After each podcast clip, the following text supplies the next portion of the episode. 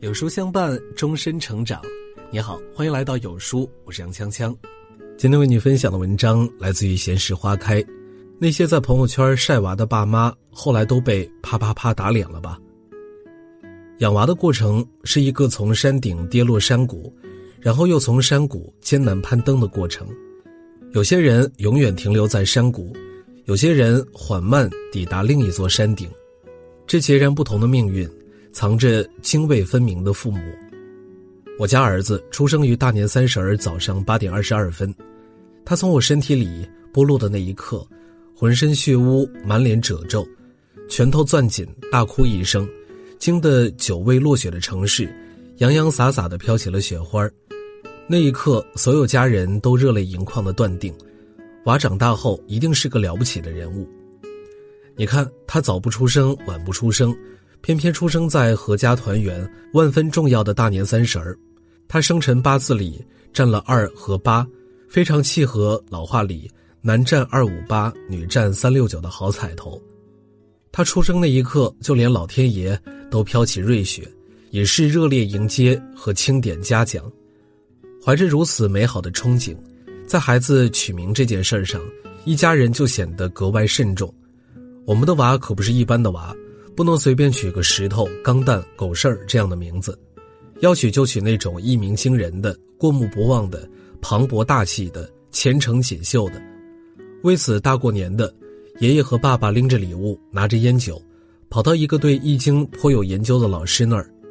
老师询问完娃的生辰八字，又询问了我和娃他爸的，大手一挥，在一张纸上写了一些生僻又难懂的字，画了一张奇形怪状的图。惊呼道：“此子出生之时，文曲吉星高照，长大必是才子一个。”爷爷和爸爸听罢，眉笑眼开，合不拢嘴，千恩万谢。转述给我时，那一个个的表情，用眉飞色舞来形容，一点都不为过。娃也不负众望，从小就表现出过人天赋。他从会说话起，记忆力就特别的好，见过的人、去过的地方、看过的卡片和文字。不用重复第二遍，他都记得清清楚楚。他超级爱表达，甚至到了语出惊人的地步。一两岁时就会模仿大人，说出“原来如此”“没必要”“还可以”这种高冷又有范儿的奇妙之词。娃在一岁抓周时抓住了一本书不放，加上算命大师文曲星暗示，全家人都欣喜若狂，认定娃爱学习，特别喜欢给他买书。不管是谁，只要带孩子去书店和商场，都会给他买各种各样的少儿很宜的读物，然后轮流上岗，不厌其烦地教他认字，为他朗读。所以神奇的事情发生了，娃两岁还没上幼儿园，已经认识了好多汉字。大人们对着电视和手机看个不停时，他常常一个人坐在书桌前，安静地看绘本故事，完全不受干扰，简直就像个天使小宝贝。娃六岁还没上小学时，差不多已会自主阅读。那时我还在报社上班，采访回来经常拿很多资料，随手扔在客厅卧室里，娃拿起来就奶声奶气的朗读。印象最深的是一个周末的傍晚，我带着娃去门口广场玩，广场上有一个阅读报栏，常有老人无所事事的站在那儿，读报谈论国家大事。我带娃途经此处时。娃只是抬眼看了一下，就开始他的表演。人民日报，国家领导人到某某省视察，作出重要指示，强调牢记宗旨，勇挑重担。此言一出，语惊四座。戴着老花镜的几个老人纷纷转身，向我和娃投来了注目礼。这孩子多大了？什么？刚满五岁？哎呀，了不得了不得呀！夏日的傍晚，美丽的晚霞，热闹的广场，初为人母的我。抱着这样一个神奇的娃娃，在小区广场上接受众人充满羡慕和惊叹的赞美，那感觉怎是一个好字了得？那感觉想要飞，就仿佛我怀里抱的不是个五岁的孩子，而是一个金光闪闪的未来。然而，娃上了小学之后，一切都变了，因为识字太早，我们也没有系统的教他拼音，他只认字不读拼音。直到现在上了五年级，看拼音写词语这一项还是逢考必错，因为基础知识没有扎牢，完全凭印象，而不是偏旁笔画认字，所以很多行进字，娃经常念错写错，比如盐、蛋、盐、眼、烟、烟、俺、眼、盐、燕。因为太喜欢看书，不管是我的书、他爸的书、爷爷奶奶的书，娃抓起来都要看。上学路上看，吃饭时看，上厕所看，就连去饭店吃饭、出门旅游，他都要带上一大摞书。结果成功的把眼睛看近视了。仅这些也就罢了，更要命的是，更要命的是，自从上学，娃身上神娃那部分光环开始渐渐隐退，熊娃的那部分特质。却欲盖弥彰。他原来那么好的记忆力，但上学之后常常忘记老师的交代和嘱咐，甚至有的时候会记错作业、忘带书本，因此而写过好几次检查。他说起话来头头是道，犟起嘴来妙语连珠，小眼睛里能看到这世上最细微、最深刻的变化。但你要让他正儿八经的写篇作文，他就像把屎拉到裤子里一样坐立不安。他读题那么快。做题也急速，恰因为太快太急不够稳重。数学不是看错了数，就是把这道题的答案写到了下道题上，甚至还出现了做几道题空一道的奇妙景象。特别是当我在班级群里看到，别人家的娃都是像被文曲星附体了一样，又是奥数第一，又是作文发表了，又是英语竞赛得了奖，又是会弹钢琴、会画国画。顺便还会围棋和跆拳道时，就感觉老脸火辣辣的疼。是谁曾暗暗窃喜，认定自家娃是文曲星下凡呢？是谁曾壮志凌云，觉得自己娃将来长大了，不是当科学家、数学家、医学家，就是当大作家呢？又是谁，拼命摁也摁不住那翘起的小尾巴，曾在朋友圈里秀一张又一张娃这样那样的照片？只为满足老母亲自己的虚荣和骄傲，明里暗里告知天下：看我生的娃，点个赞吧。可是结果呢？当现实伸出一双果断利索的小手，在我的脸上毫不留情的啪啪打耳光，我才低下高昂的头颅，羞愧的承认：醒醒吧，别再做望子成龙的黄粱美梦了。也是从那一刻开始，我不得不接受这样一个事实：为人父母。我们对孩子的预期是随着孩子个头蹭蹭的上涨，而不断嗖嗖嗖的往下降的。这个认知，在我遇到一个大学当教授的朋友之后，又有了新的内涵。我们这些家长除了喜欢焦虑和比较，还有一个共性的特质，那就是一见面说不到三句话，言必谈娃。所以去年某月某日的某个午后，我去拜访一个老朋友。我们原本在装模作样的讨论心理学，说不到三句就谈起了娃。他漫不经心的问：“你娃几年级啊？五年级啊？一切都还好吧？”我一看，这是想问我教育有没有什么困惑，那我还客气什么呢？然后我面具一摘，老脸一沉，就知无不言，言无不尽，一把鼻涕一把泪的倾诉了一个老母亲从天上到地下的心理落差。你这算啥？他优雅的喝了一口咖啡后，淡淡的说：“我娃小学时可是经常考第一名的。”然后他放下了咖啡杯，看了一眼窗外明媚的阳光，顿了一下，强调说：“倒数第一名。”她和丈夫一小都是学霸，两人还是高中同学，高考时分别以全校第二、第五的骄人成绩考上了985，然后俩人又携手读了硕博。毕业后，一个到高校教书，一个去了科研单位。这样的一对小镇做题家，相亲相爱，完美结合，在生下娃的那一瞬间，不仅仅被为人父母的喜悦充满，而且被四面八方的蜜语灌晕。龙生龙，凤生凤，咱们家的孩子智商肯定行。你瞧这孩子，天庭饱满，地阁方圆，一看就是将帅之才。父母都学习这么好，都这么优秀能干。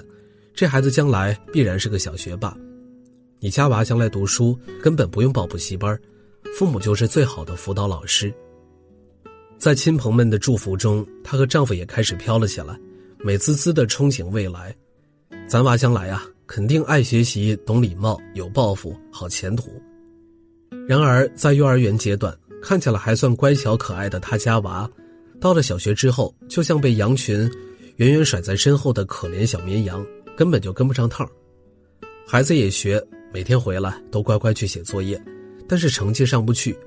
一二年级时，全班六十多人，五十多个考九十多分的，他考了七十多分。三四年级时，全班五十多个考八十多分，我娃考六十多分，光荣垫底，从未意外。老师为孩子的成绩着急，常发短信、发微信，提醒他注意孩子的学习。有次开家长会后，别的父母都走了，他留下来和老师单独说明情况。看到他，老师第一句话就问：“你做什么工作的？”听说他是大学老师后，娃的老师沉默了好一会儿，说了一句意味深长的话。咱们当老师的也不是神，对吧？为了让孩子跟上大部队，每天晚上他们家就上演这样的剧情：夜深人静，书房灯亮，两个985学霸轮流给孩子讲鸡兔同笼、组合图形的面积、阅读理解、英语过去式和未来式。只是学霸父母讲的口干舌燥，唾沫星子乱飞，孩子还是面无表情的低下小脑袋，用“此处无声胜有声”的。似懂非懂，提醒他那智商超人的父母：“爸爸妈妈，我听不懂。”所以，已是研究生导师的老母和做着国家重要科研项目的老父，免不了对孩子失望。失望之极，曾发愿要用生命来爱孩子的他们，也就难免情绪崩溃，口出恶言，嚎啕大哭，甚至想夺过孩子手里的笔，三下五除二帮孩子把作业写完。以至于后来孩子回家写作业，我们只要站在他的身后，他就会开始条件反射一样的全身发抖，连笔都握不住。他这种深深的恐慌让我心疼。也就是那一刻，我把过去所有的期待，全部都砸碎扔掉，暗暗的告诉自己：既然此生无缘收获一个聪明的学霸，那就安然陪伴一个平凡的普娃吧。朋友如是说。但是这谈何容易呢？最不容易的是在教育如此焦虑恐慌的今天，怎样才能够在各种各样的明争暗斗中，保持一颗淡定开阔的心呢？令人万万没有想到的是，喜剧出现了。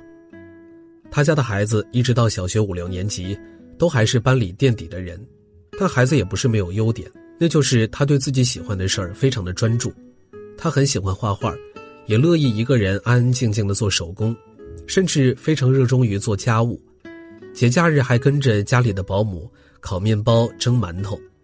朋友和丈夫历经几天几夜的商讨之后，最终达成了两个共识：第一，他们俩都退出孩子的教育，请人来辅导，让父母归陪伴，让教育归老师；第二，放弃让孩子成为学霸的执念，仍要陪伴孩子随大流吃苦。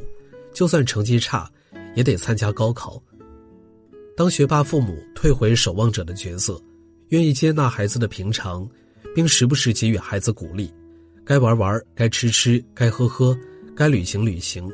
看见孩子一毫米的进步，而不是死盯着学习成绩，把自己气得咆哮大哭发脾气，孩子反而开始了缓慢而持续的进步，脸上有了笑容，慢慢变得自信。开始愿意和他们说学校里的事情，成绩也从六十多分到八十多分，从八十多分到九十多分，九十多分到一百多分。初中三年级时，孩子最好的成绩竟然在全年级一千多人中考了一百多名。听闻此讯，朋友和丈夫简直比中了一千万大奖还要高兴。娃终于开窍了，娃终于开窍了。后来高考时，他们家的孩子以全校四十多名的成绩，考上了九八五。亲朋们知道以后，一个个像押对了宝的预言家一样，得意洋洋的在庆功宴上发表感想。我当年早说了吧，龙生龙，凤生凤，老鼠生来会打洞。我很早就断定，这孩子呀，一看就是学习的料。你看吧，学霸的孩子必然是学霸。只有我朋友和她的丈夫，一边接受着众人的赞美。一边在心底暗暗的矫正这种认知：学霸的孩子不一定是学霸，这个最终考上九八五的孩子，险些背着学渣的标签过一生。只有他们自己才清楚，在教育这条路上经历了怎样的大起大落。家庭教育并不是一个造梦的工程，而是一个毁梦的工程。我仔细揣摩过这句话，觉得特别有道理，但又觉得哪里还需要再掰扯掰扯。直到上周，我又得到了这样一个认知。上周我去上心理学课，课堂上老师分享了这样一个观点：这世上一千个孩子中，只有一个孩子是天生的学霸，天资聪慧、专注自律、做题认真、追求极致。热爱学习且乐在其中，剩下九百九十九个，都是资质平平的孩子。非常遗憾的是，这一千个孩子的父母，有九百九十九个人都自信的以为自家的孩子是天生的学霸。为什么呢？因为为人父母，当我们把一个小生命带到人世间时，是充满了期待和愿景的。这种憧憬会让我们给自己身边的小人镀上一层闪闪的金光。自以为是的认定，孩子将来一定会书写传奇、创造辉煌、超越父母、光宗耀祖。孩子小时活动范围小，缺乏参照物，又没有成绩和指标，在拔节生长中一天一个样的给父母带来崭新的喜悦，父母的幻觉就会在成就感的刺激中不断的膨胀，继续做着我娃不一般的梦，直到有一天，孩子背着书包来到学校。开启真正意义上的求学，在分数和评比这个指挥棒的挥舞中，小小的身躯在大大的校园里开始漏洞百出，家长也在惊恐和失望中，从期望的高山跌落失望的河谷。是孩子变了吗？不是的，孩子一直是那个孩子，破灭的是家长的执念和幻觉，是父母通过孩子寻找或炫耀自己的存在感、价值感、成就感。包括把自己都无法做到的事情，强加给孩子的控制感的一一粉碎。如果这种感觉破灭后，父母没有从挫败感中醒来，看清孩子真实的情况、真切的情感、自我的主体，仍用指责、羞辱、殴打等乱贴标签的方式伤害孩子，那么孩子就会如父母所愿，一直待在父母的绝望之谷里，活成父母最不愿意看见的样子。借此惩罚报复父母。如果幻觉破灭之后，父母愿意如实如是的看见一个孩子，抽丝剥茧的透过种种问题，看见困扰其中的孩子的疼痛和呐喊，然后把问题当作成长的契机，把分歧当作沟通的桥梁，通过切切实实的方法和陪伴，引领孩子一点点往前探索，那么孩子就会像个爬坡的赶路人。从绝望之谷里一寸一寸往上攀登，再次回到希望的山巅。这山巅也不一定就是名牌大学，而是内在的自信和阳光，是内动力的驱使下对自我的探索和安放。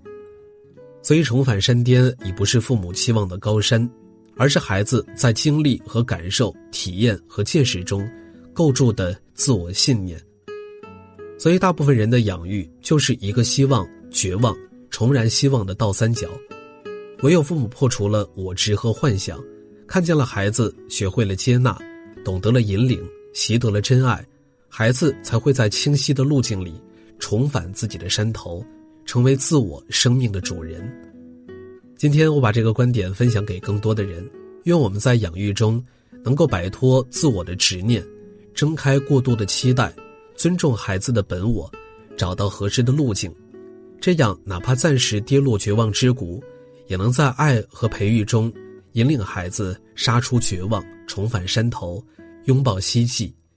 新年里一起鸡娃，一起加油，也愿你们点个赞加再看，分享出去，为更多的父母鼓劲儿。